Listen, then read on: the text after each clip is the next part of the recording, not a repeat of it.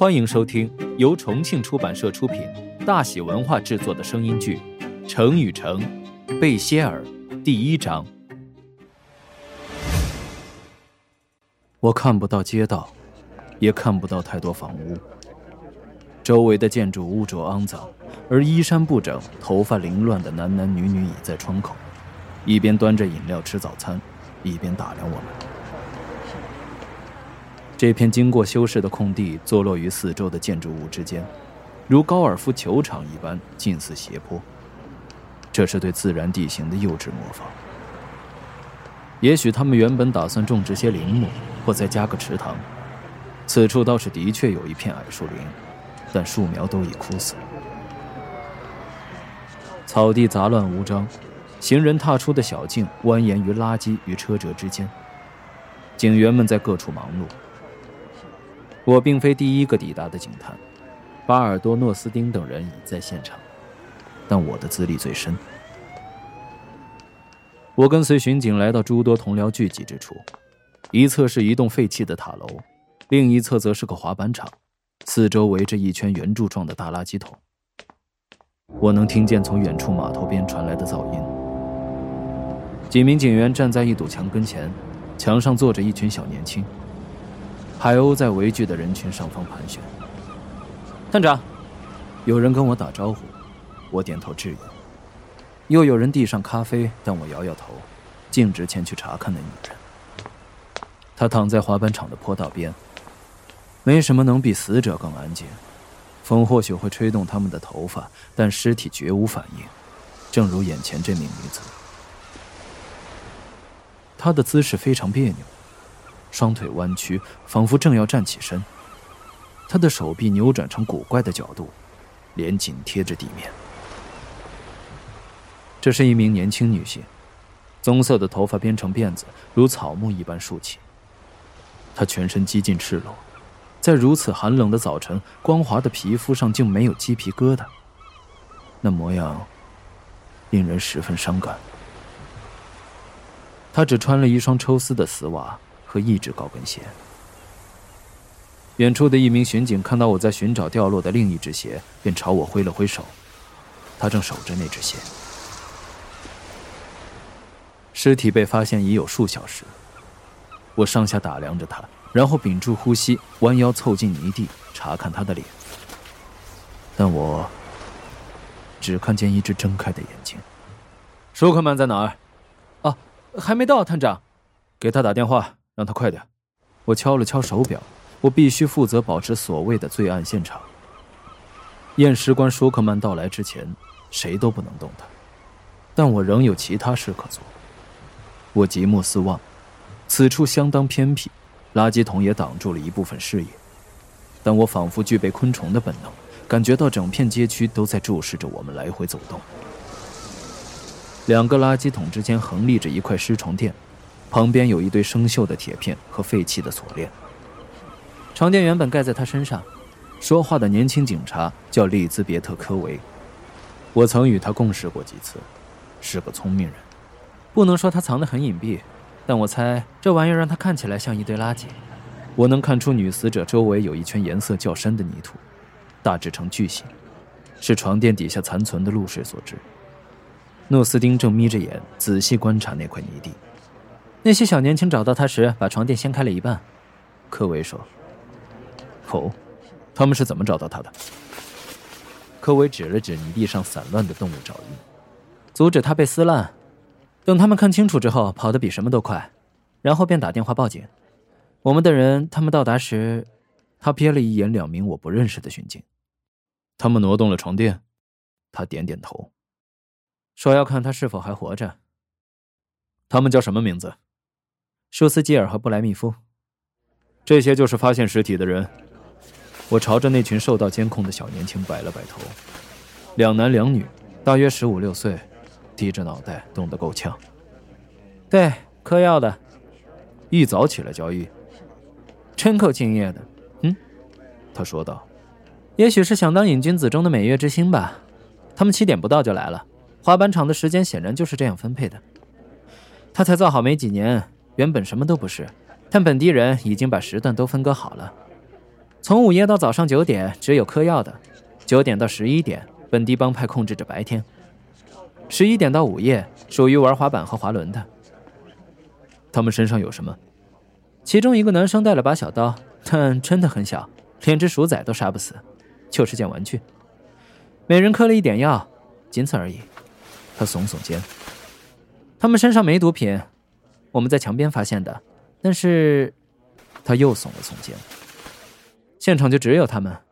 他挥挥手，叫来一名同事，然后打开他手中的袋子，里面是一小包一小包精炼的草药，俗称飞德，来自一种生长能力很强的杂交阿拉伯茶树，并添加了烟草、咖啡因以及其他更为烈性的成分，再混入玻璃丝之类的东西，用以磨破空腔，好让药物进入血液。它的名字源自三种语言，在原产地叫做卡特。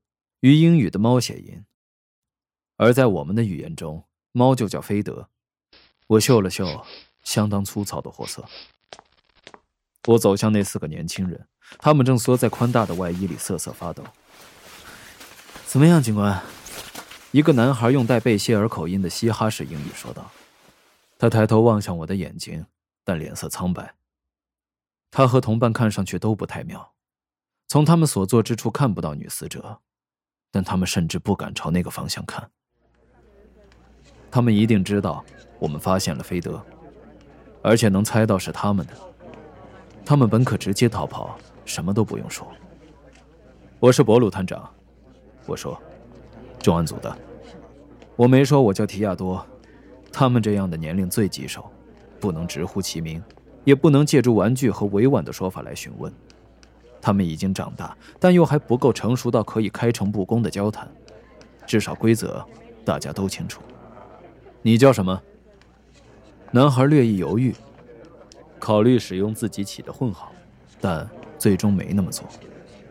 维利耶姆·巴里奇，是你们找到他的？他点点头，身后的同伴也跟着一起点头。说来听听。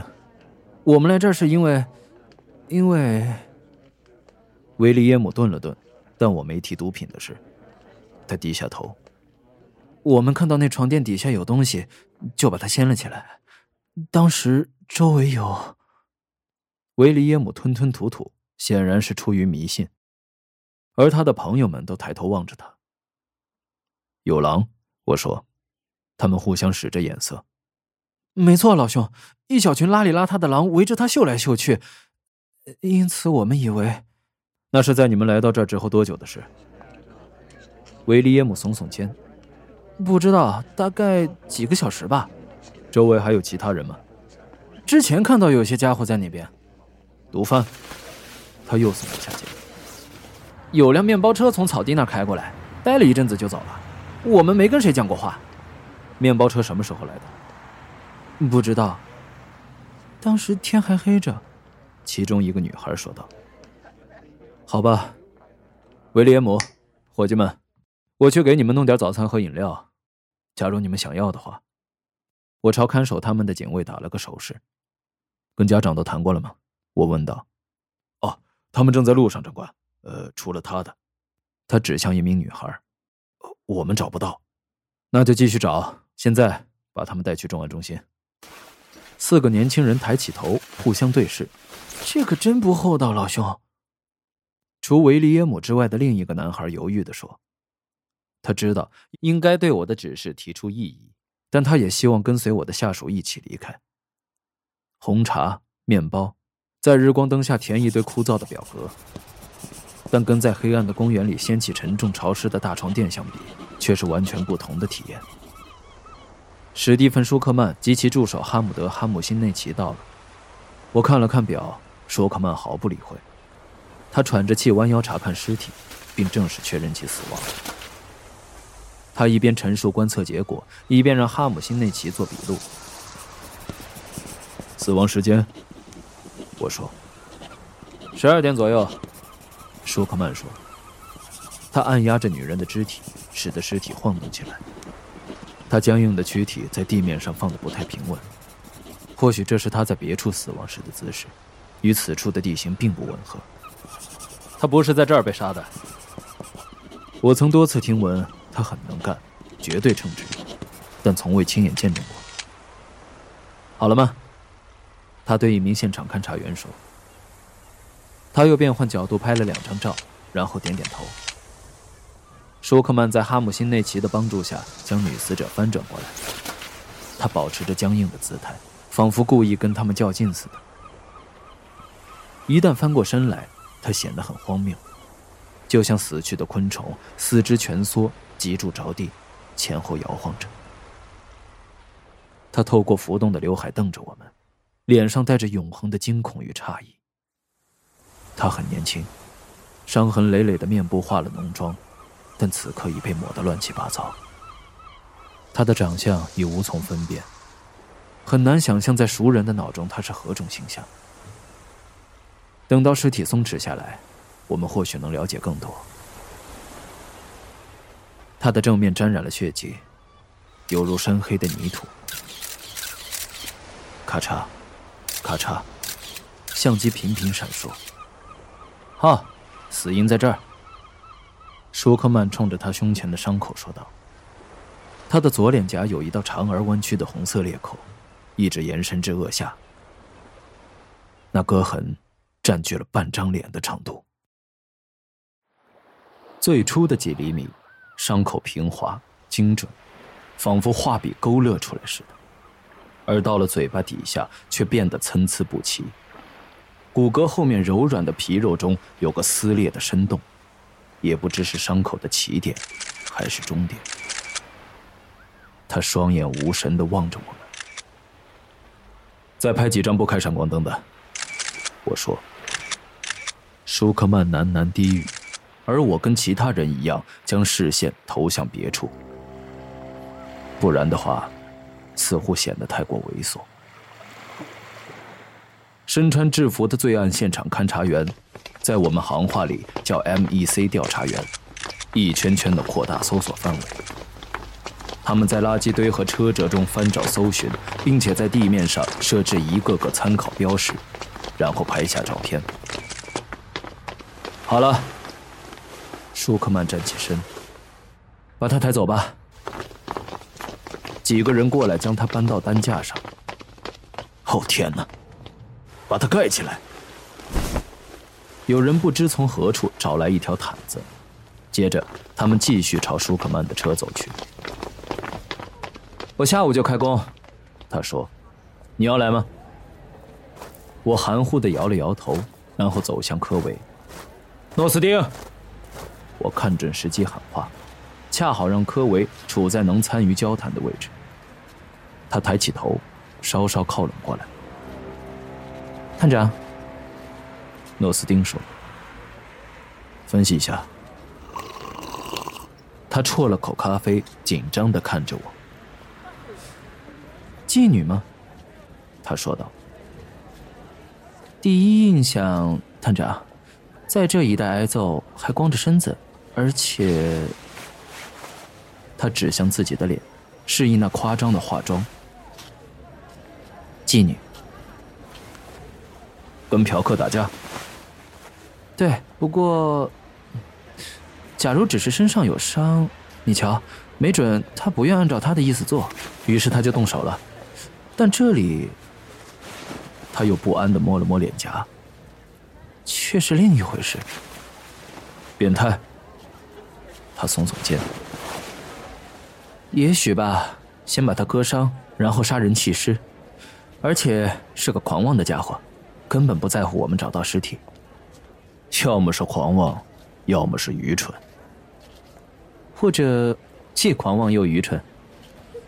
所以那是个狂妄而愚蠢的虐待狂。我说。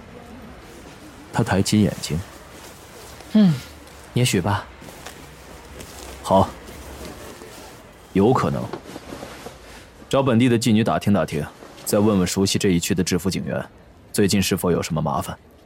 给大家传阅照片，找出这个一名女的名字。我所说的一名女是一种通称，指代身份不明的女性。首先，我要你去那边询问巴里奇和他的同伴，和气点，巴尔多，他们没必要打电话进来。我是说真的，让亚泽克跟你一起去。拉米拉亚泽克具备优秀的盘问技巧。下午给我电话。等他走出听力范围之外，我对科维说：“这案子搁在几年前，我们绝不会派那么多人调查一个妓女。我们的推断包括许多假设。”他说：“他比女死者大不了多少。让诺斯丁负责妓女的案子，我猜他不会高兴。但你注意到了吧？他没有抱怨。我们的推断包括许多假设。”因此，我扬起一条眉毛，朝诺斯丁的方向瞥了一眼。我等着他的解释。我记得他办的舒尔班失踪案，那件案子比最初的表象要复杂的多。我只是觉得，你瞧，我们也应该考虑其他可能性。说来听听。他的妆容，你瞧，全是棕褐色调。妆涂的很浓，但并不是。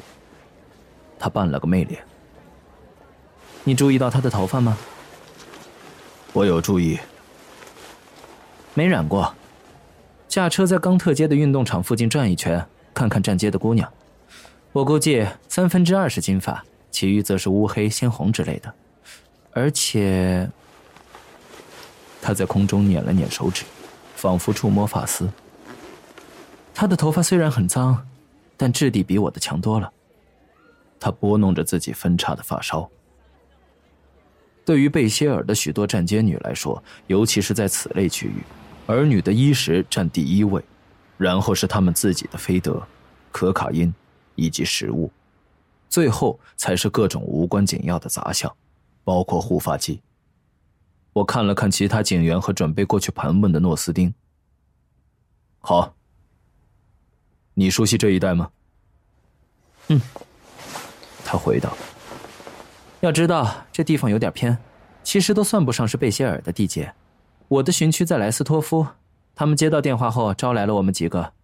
但若干年前，我曾在这里巡逻，因此略知一二。莱斯托夫本身就几乎算是郊区，距离市中心六公里左右，而我们所在的这一小片地界还要更加往南。得越过约维奇桥，大约位于布尔吉亚湾与河流入海口之间。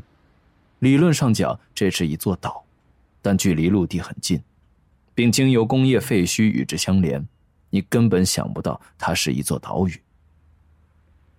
考德维纳到处是工厂、库房和租金低廉的杂货铺，交错相连，杂乱无章。与靠近市区的贫民窟不同，它远离贝歇尔的中心地带。很容易被人遗忘。你在这儿巡逻过多久？我说。六个月，标准惯例。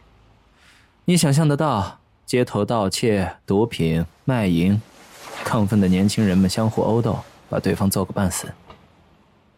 谋杀。我在的时候有两三起，为了毒品，但大多都不至于此。黑帮相当聪明。互相惩戒，却不想招来重案组。那就是说，有人被惹急了。对，或者根本不在乎。好，我说，我要你调查这件案子。你手头有任务吗？没什么太紧急的。我要把你调动一下，在这儿还有线人吗？他努了努嘴。尽量找到他们。要是不行，就跟本地人聊聊，看谁的嘴比较聪。我要你展开实地调查，在这片工业区内仔细打探。再告诉我一遍，这地方叫什么来着？波克斯特村。他干笑了一声。我扬起一边的眉毛。就这个村子，我说。看你能发现什么。我的警长会不高兴。我来跟他交涉，是巴沙辛对吗？你来解决，就是说我有你撑腰。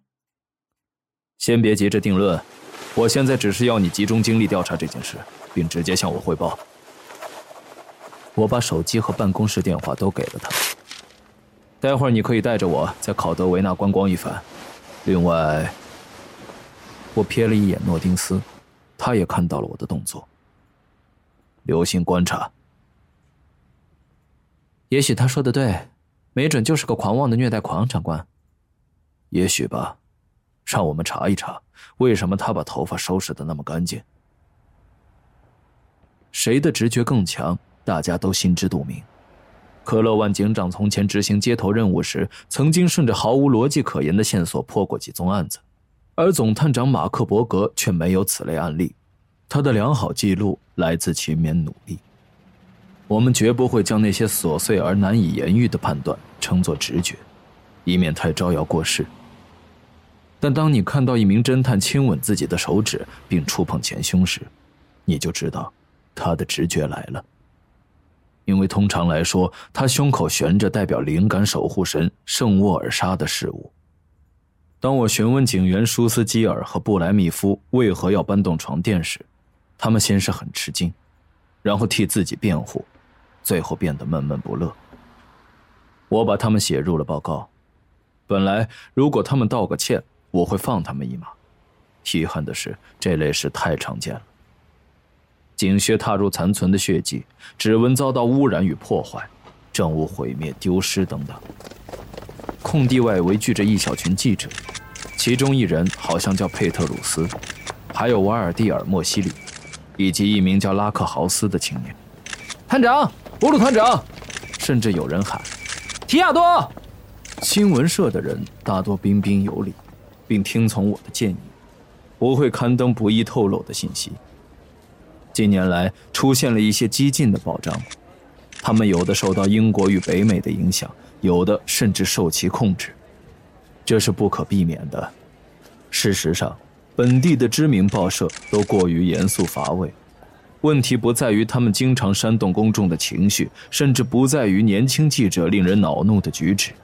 而在于这些记者倾向一味地追从某些他们出生前便已问世的口号，例如《坦诚周刊》撰文的拉克豪斯，他明知有些事我不可能透露，却仍来骚扰我，还贿赂低级警员。有时他甚至能得手，然而即使毫无必要，他仍时常将“公众有权利知道”这句台词挂在嘴边。他第一次这么说的时候，我都没听懂。在贝歇尔语中，“权力”一词有太多歧义，我无法了解它真正的用意。我不得不暗自将其译成英语，我的英语还算过得去，才得以理解。他对此类陈词滥调无比忠诚，甚至到了妨碍交流的程度。也许非要我朝着他怒吼，斥责他是石府的秃鹰，他才会满足。你们知道我的答案。我对他们说：“我们之间隔着警戒条。今天下午记者招待会在重案中心。什么时间？有人在拍我。会通知你的，佩特鲁斯。”拉克豪斯说了句什么，但我不予理睬。我转过身，目光扫过冈特街的尽头，望向远处街边肮脏的砖房。垃圾随风飘移，很难说清他们在哪儿。一名老妇步履蹒跚的缓缓离我远去，她转头望向我。她的行为让我吃了一惊，我注视着他的眼睛，心中思忖：他是否有事想告诉我？一瞥之下，我留意到他的衣服，留意到他走路的方式与姿态，留意到他的相貌。猛然间。我意识到他根本没在冈特街上，我不应该看他。慌忙中，我赶紧将视线移向别处，而他也同样迅速的扭头。我抬头观望一架即将降落的飞机。片刻之后，我又望向先前的方向，小心翼翼的刻意忽略那名老妇及其周围的异国街道，只是看着冈特街破落萧条的建筑。